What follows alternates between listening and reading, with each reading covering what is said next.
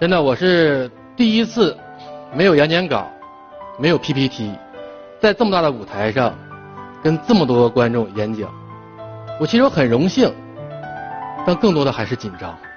我平静一下啊，谢谢。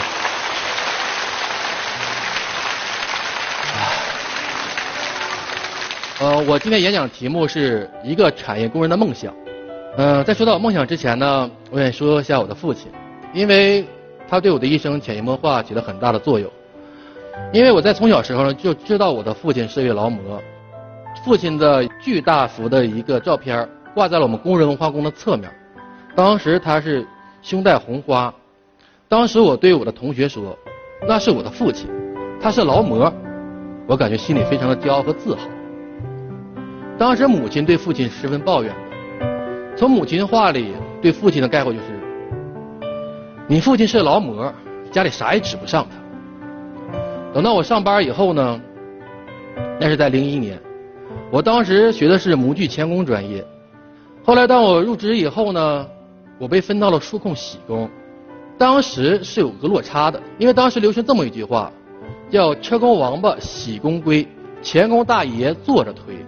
因为钳工的工作环境是坐着的，而且也是衡量了一个他在技术上面一个社会的地位，所以当时给我分配到数控工种，整天只能帮师傅们打打下手，干些装卸零件的体力活。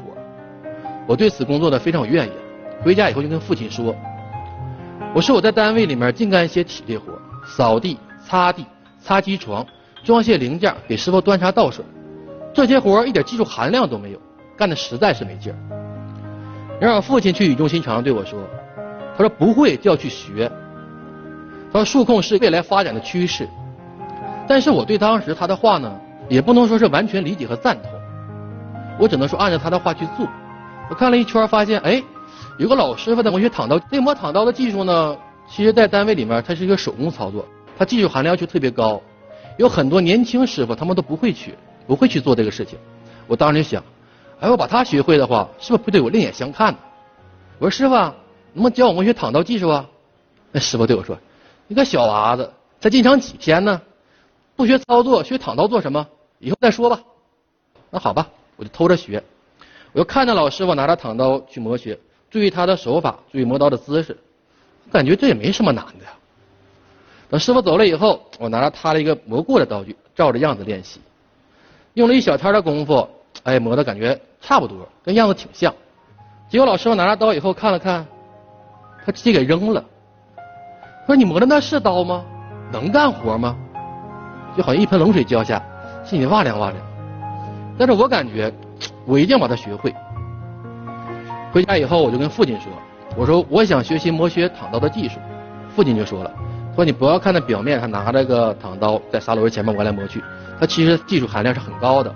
我说我就要学会它，然后父亲就教了我他其中的要领，包括你拿的姿势，包括选用的砂轮。我从第二天每天都会用几个小时的时间钻进砂轮间里面。这个砂轮间是一个封闭的小房子，因为它磨削的有很大的粉尘，这粉尘呢有的时候呛得你双眼是通红的，有时候呛你直咳嗽，而且你每天都盯着飞速旋转的砂轮看，有时候抬起头来时候感觉感觉天旋地转那种感觉，而且每天从砂轮间出来以后，从头到脸。全是黑灰，我大概能有用了半个多月的时间吧，终于把刀具得到那位老师傅的认可。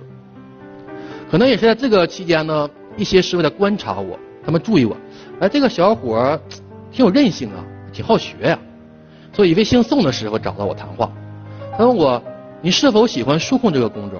如果你喜欢，我向车间申请，把你调到我的机床跟我正式学徒。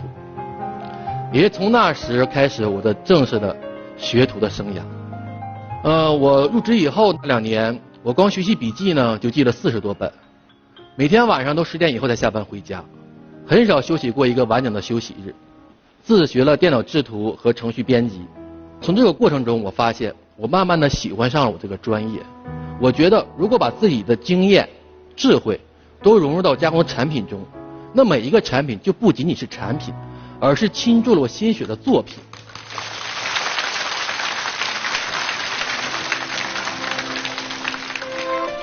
将产品变成作品，用劳动创造价值，在工作中寻找成就感是每个劳动者的梦想，可是中间的迷茫和徘徊却往往阻碍着我们的前行。八零后劳模秦世俊又是如何突破一个一个难关呢？我当时就问师傅：“我说咱们数控加工，为什么要用手动加工？为什么不能数字化呢？”师傅说了，这个零件的数模和零件的锻造的外形，它有很大的差异，不能用编程加工完全去代替它。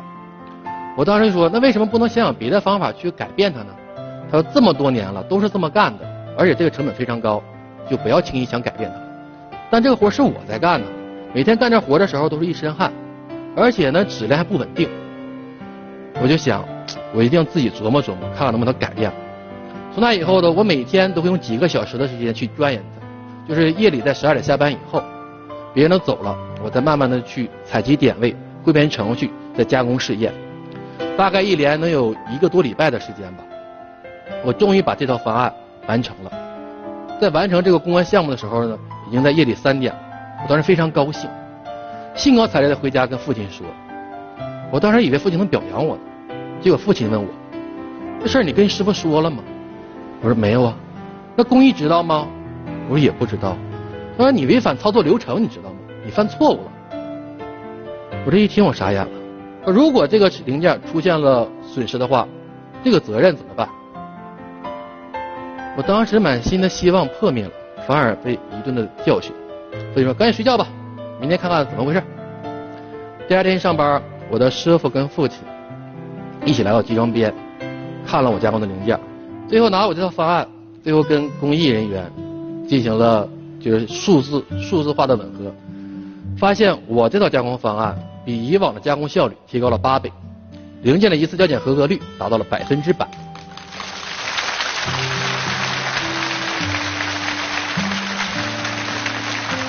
也是从那时候开始，我慢慢的喜欢上了这个创造，喜欢这个攻坚克难。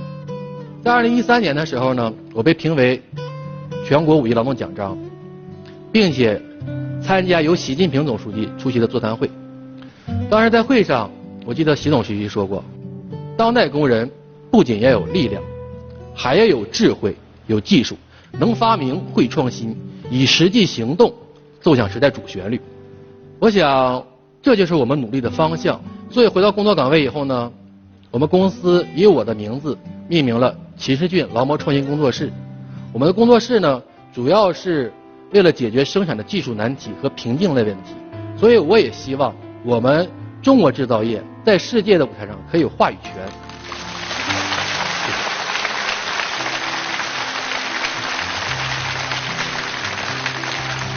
在这里呢，我也。对国家提个小小的期望吧，就希望提高我们蓝领的待遇和社会地位，也希望呢，对我们技术工人呢，提供一个施展才华和给年轻人真正的平台，因为我相信我们年轻人有实力和能力担当更多的责任。